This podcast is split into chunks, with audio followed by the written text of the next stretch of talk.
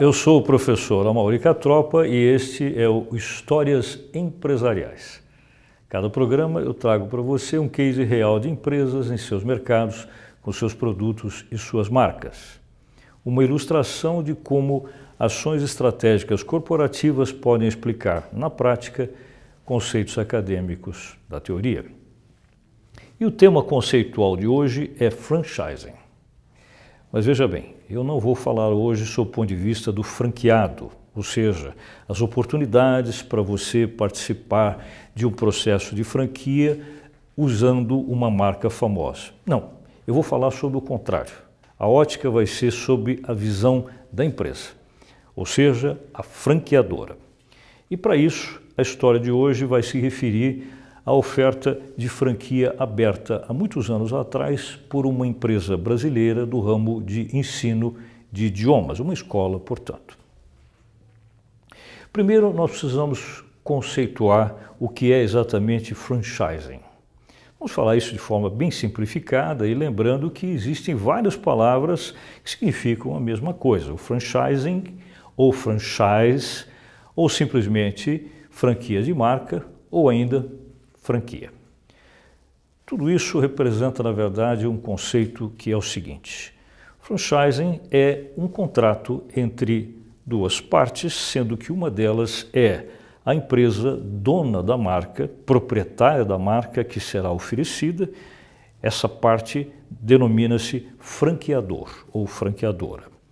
A outra parte corresponde a quem, seja pessoa física, seja pessoa jurídica, pretenda trabalhar representando aquela marca, ou seja, se associar a essa empresa franqueadora, portanto, esta outra figura, seja pessoa física, seja pessoa jurídica, fará o papel do franqueado ou da franqueada.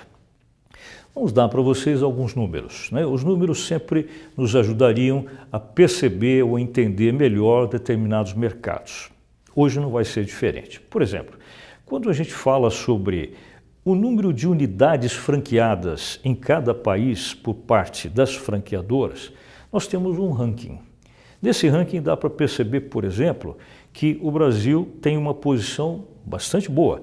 É o Brasil é o sexto colocado, né, de todos os países do mundo, o sexto colocado em número de unidades franqueadas, portanto, pontos de venda, é o Brasil. Sexto colocado. À frente só temos Estados Unidos, China, Japão, Coreia e Filipinas.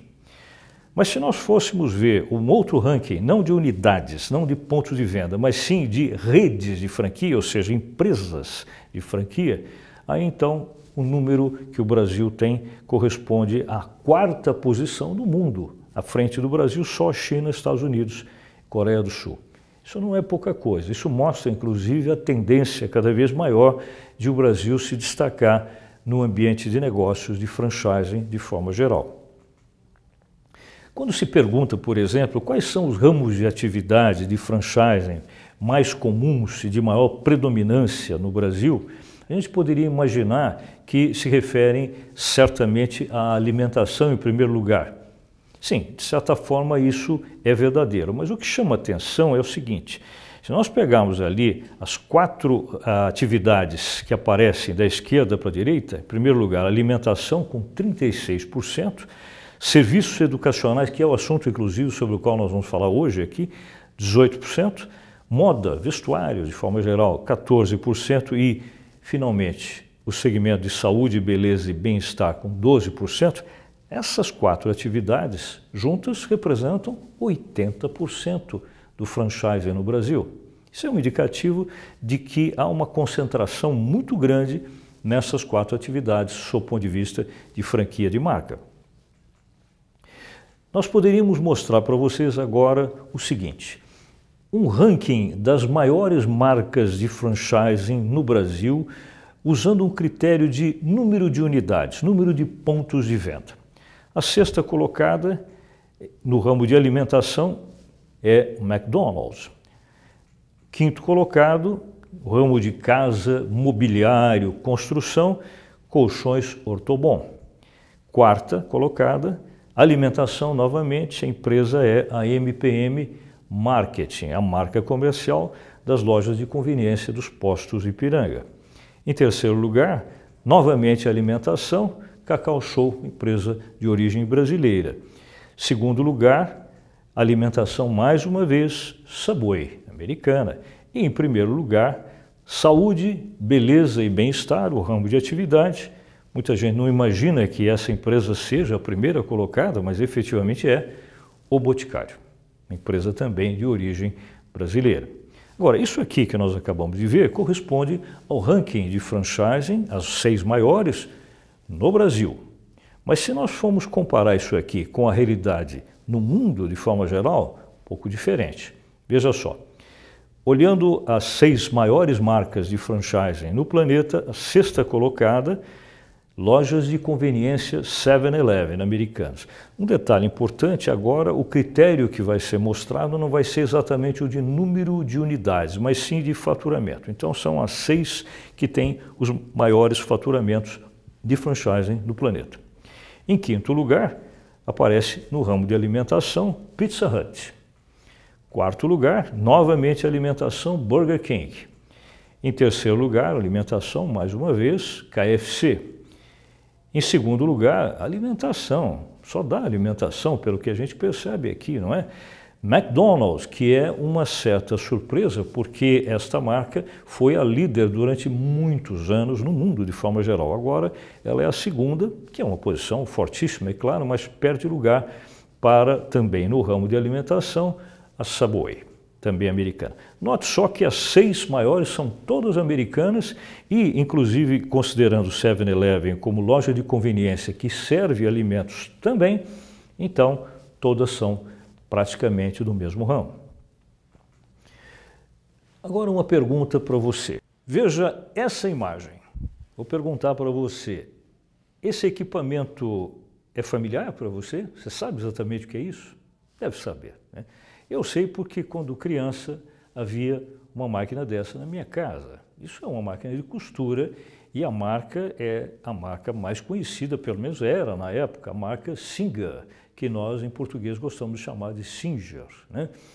É, o importante sobre esse produto se refere à ideia de que essa empresa americana Singer, ou Singer, é considerada a organização que criou o processo, que inventou o processo de franchising no mundo. E isso teria acontecido no ano de 1850, com o objetivo de conquistar a curto prazo uma sociedade com uma porção de outras pessoas e ou empresas que pudessem abrir lojas com o nome Singa e, evidentemente, com isso, ampliar a oferta de produto em todo o território norte-americano usando capital de terceiros. E assim foi.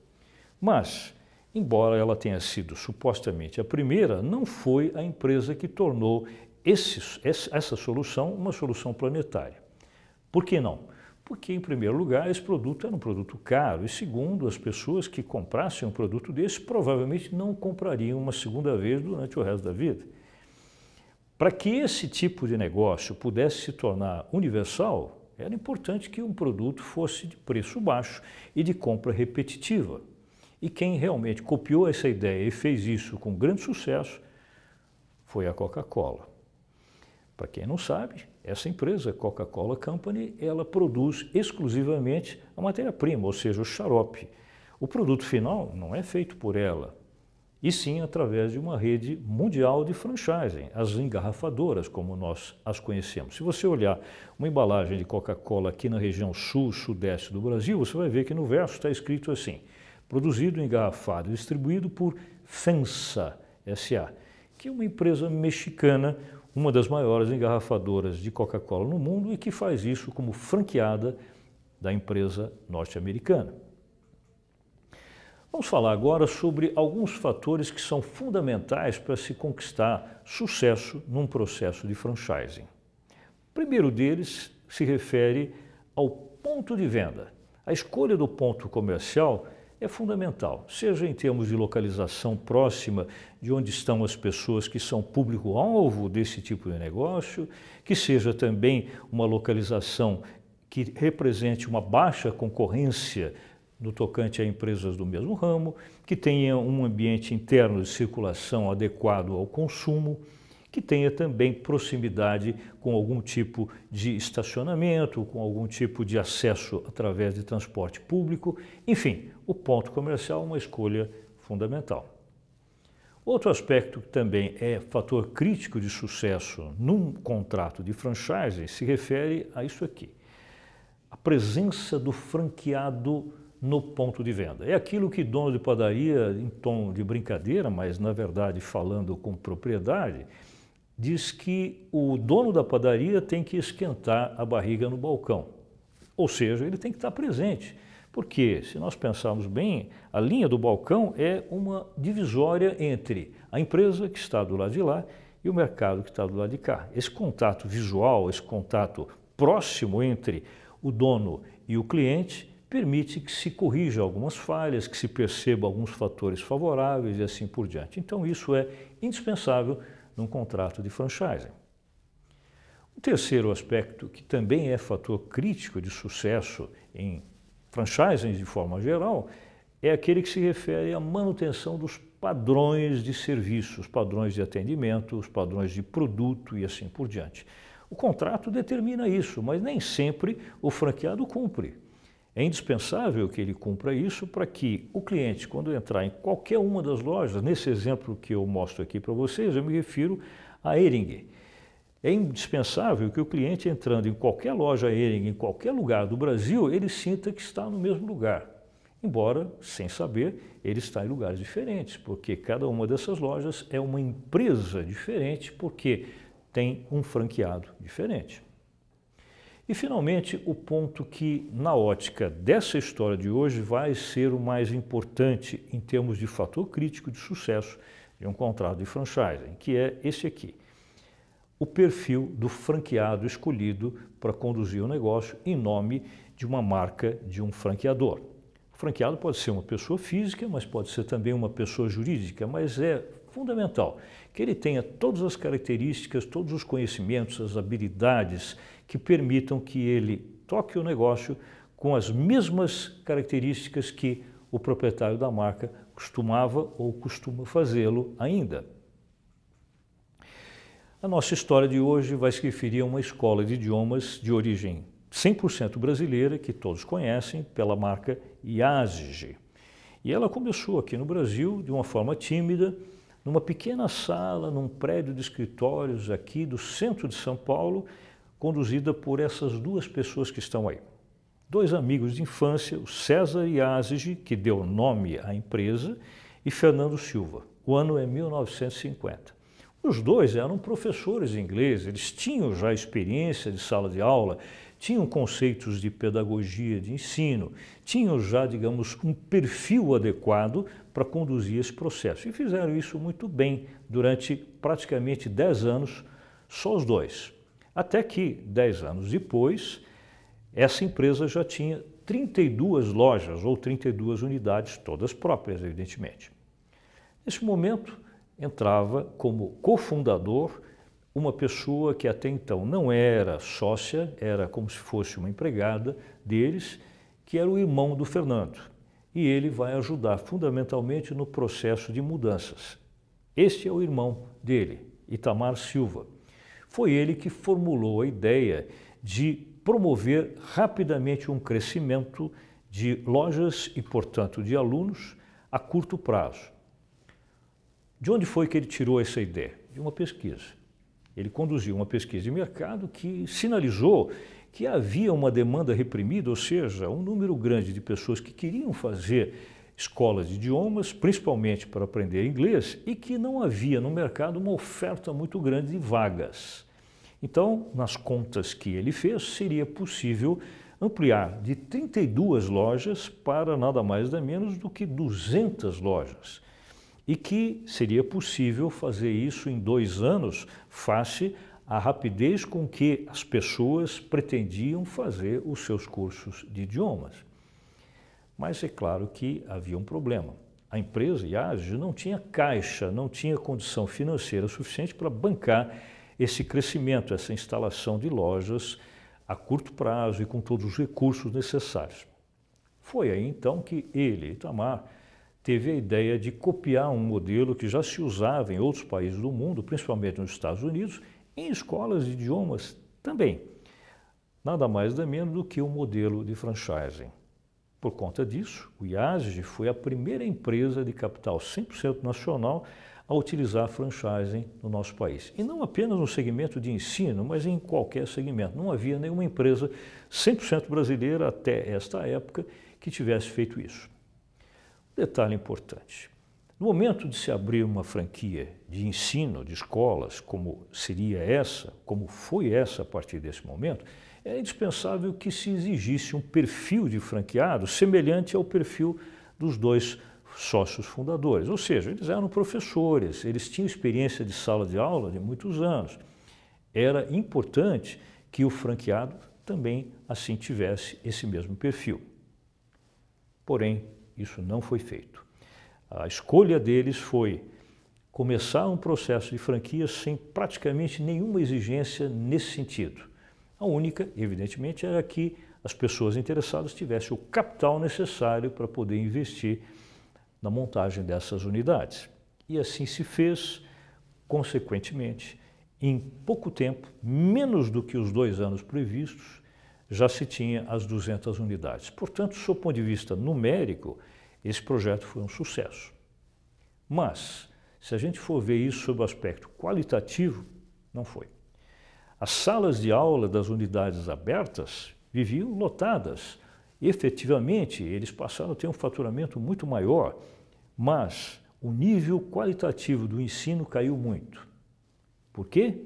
Simplesmente porque esses franqueados novos, por não terem sido objeto de exigências muito grandes por parte do IASG, eram pessoas despreparadas, não eram professores, não tinham conhecimento pedagógico, nunca tinham estado à frente de uma sala de aulas, tinham apenas o capital necessário. Muitas vezes não haviam escolhido pontos comerciais bons para instalar escolas, enfim, uma série de problemas resultantes da má escolha do franqueado. Então agora, você que está em casa, junto conosco, procure pensar no seguinte, se você estivesse na condução do IASG nessa época, e vamos situar isso aqui no ano de 1970, se você fosse o presidente dessa empresa, quais seriam as estratégias que você utilizaria para lidar com essa situação? Ou seja, em palavras simples, face o aumento de lojas, de unidades, entretanto, havendo simultaneamente uma queda na qualidade, como resolver esse conflito? O que você faria? Vou mostrar para vocês o que o IASG fez efetivamente. Vou relacionar algumas estratégias escolhidas e colocadas em prática por eles. A primeira delas, evidentemente, foi descredenciar os franqueados todos que não tinham o perfil mínimo necessário para poder conduzir essas unidades. E assim se fez rapidamente. Só que aí o número de lojas passou a ser muito menor do que 200. Mas a meta continuava sendo voltar a alcançar aquele número, porque se não fosse feito, essa perda de ocupação de espaço seria capturada pelas empresas concorrentes. Segunda medida importante, fundamental, foi, portanto, reabrir as franquias, mas agora com um grau de exigência muito grande. Não só que as pessoas tivessem o mesmo perfil dos sócios fundadores, mas também que tivessem mais alguns predicados para poder conduzir essas unidades escolares com uma qualidade acima da média. Terceiro ponto, talvez seja o mais delicado, o mais importante. Na medida em que os dois anteriores processos foram conduzidos, eles começaram a perceber que no mercado não havia uma oferta muito grande de pessoas que tivessem todos esses predicados, todas essas características. Eles haviam inserido, por exemplo, também uma idade mínima, que era de 35 anos. Ou seja, poucas pessoas cumpriam todas essas exigências. Então, o que fazer? Havia dois caminhos. Um deles relaxar de novo algumas dessas exigências, ou a outra, manter as exigências, mas esquecer um pouco o prazo de dois, dois anos que se queria como prazo para poder completar as 200 unidades outra vez. Essa segunda opção foi a opção preferida por eles. Ou seja, eles aguardaram o que a gente chama de autoajuste de mercado. Se as pessoas não tinham o preparo suficiente, mas queriam ser franqueados, então que se preparassem. Não tinham a escolaridade exigida, então que a obtivessem. Não tinham o tempo de sala de aula, então que praticassem em outras escolas. Não tinham a idade, então que esperasse o momento de tê-la. E assim se fez. Passado algum tempo, de novo percebeu-se que havia uma oferta de, eh, uma demanda, melhor dizendo, de futuros franqueados adequada com um nível qualitativo bom. E, por uma certa ação estratégica paralela, um outro fator que ajudou muito ao IAGE se reerguer foi uma associação que o IAGE fez com uma rede de escolas multinacional chamada Internexus, que motivou inclusive uma mudança temporária da marca para a marca IAGE Internexus, pelo menos durante um certo tempo. Com isso, se obteve capitais adicionais vindos dessa outra escola e também alunos e também todo o processo de divulgação através da Internexus americana. Os resultados vieram e estão presentes até hoje. Se nós olharmos na situação atual, nós vamos ver que o IASE hoje tem não 200, mas tem 402 unidades, portanto o dobro do que objetivava. Tem cerca de 6 mil colaboradores trabalhando no somatório de todas as suas unidades. E, o mais importante, um faturamento de 212 milhões de reais por ano, que não é pouca coisa. Sob o ponto de vista de resultados, também nós precisamos pensar no aspecto qualitativo, porque lembre-se que nós havíamos dito que havia uma queda sensível na qualidade no período em que os franqueados anteriores não tinham o preparo necessário para isso. Agora não. Pesquisas feitas entre alunos atuais da escola mostram que, em média, 85%, em média por unidade, claro, em média 85% dessas pessoas se mostram satisfeitas com o ensino. E mais do que isso, essa escola, IASE, é a que tem um dos menores índices de evasão. Evasão é um problema sério em escolas de idiomas, que as pessoas começam e não terminam determinados ciclos dos cursos. Aqui não, a evasão é muito pequena, que é um processo naturalmente que dá garantia de manutenção do faturamento e das cadeiras de sala de aula ocupadas. Outro fator também muito favorável, que, tá, que foi objeto de uma negociação, é claro, é que no ano de 2010, ah, os, os, familiares daqueles dois fundadores, que ainda mantinham o controle do negócio, resolveram vender a empresa para um grupo chamado Multi. Né? Esse grupo era dono de marcas importantes de outras escolas, como Wizard, Skill, Alps, que são escolas de idiomas, ou então escolas como Microlins SOS, que são da área de informática. A venda foi feita e, com isso, mais capitais foram injetados, mais desenvolvimento aconteceu por conta do expertise do Grupo Multi. E mais recentemente, isso exatamente no ano de 2013, aconteceu uma outra venda, uma outra venda do controle acionário, agora do grupo Multi como um todo. O que aconteceu foi que a Pearson, que é uma organização inglesa de grande porte, que atua não só no segmento educacional, mas também em mídia noticiosa, acabou comprando o controle do grupo Multi com todas as suas marcas de uma forma completa.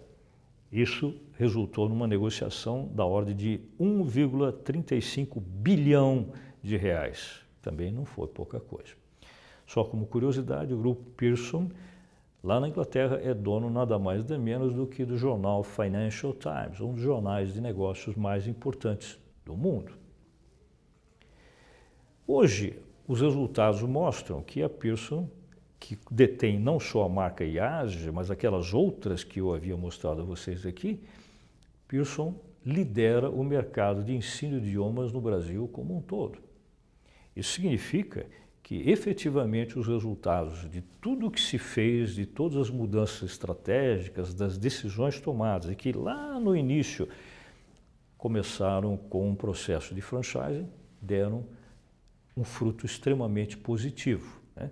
E esse fruto positivo acabou resultando naquilo que hoje a gente vê como uma, um ensinamento e um caminho aberto para outras escolas de idiomas Hoje o que nós vemos é o seguinte, há uma divisão muito clara entre dois tipos de escolas de idiomas. As escolas de ensino extensivo, como cultura inglesa, aliança francesa, aquelas escolas onde as pessoas ficam, normalmente começam quando crianças, né, ficam durante anos a fio ali fazendo todo um aprendizado gradual né, do idioma, e as escolas que ocupam o espaço mais importante, mais significativo desse mercado, que são as escolas de ensino intensivo, como o IASEG, como outras que a gente viu aqui nos slides anteriores. Ou seja, as pessoas que têm uma demanda por aprender o idioma a curtíssimo prazo para determinados objetivos pré-estabelecidos.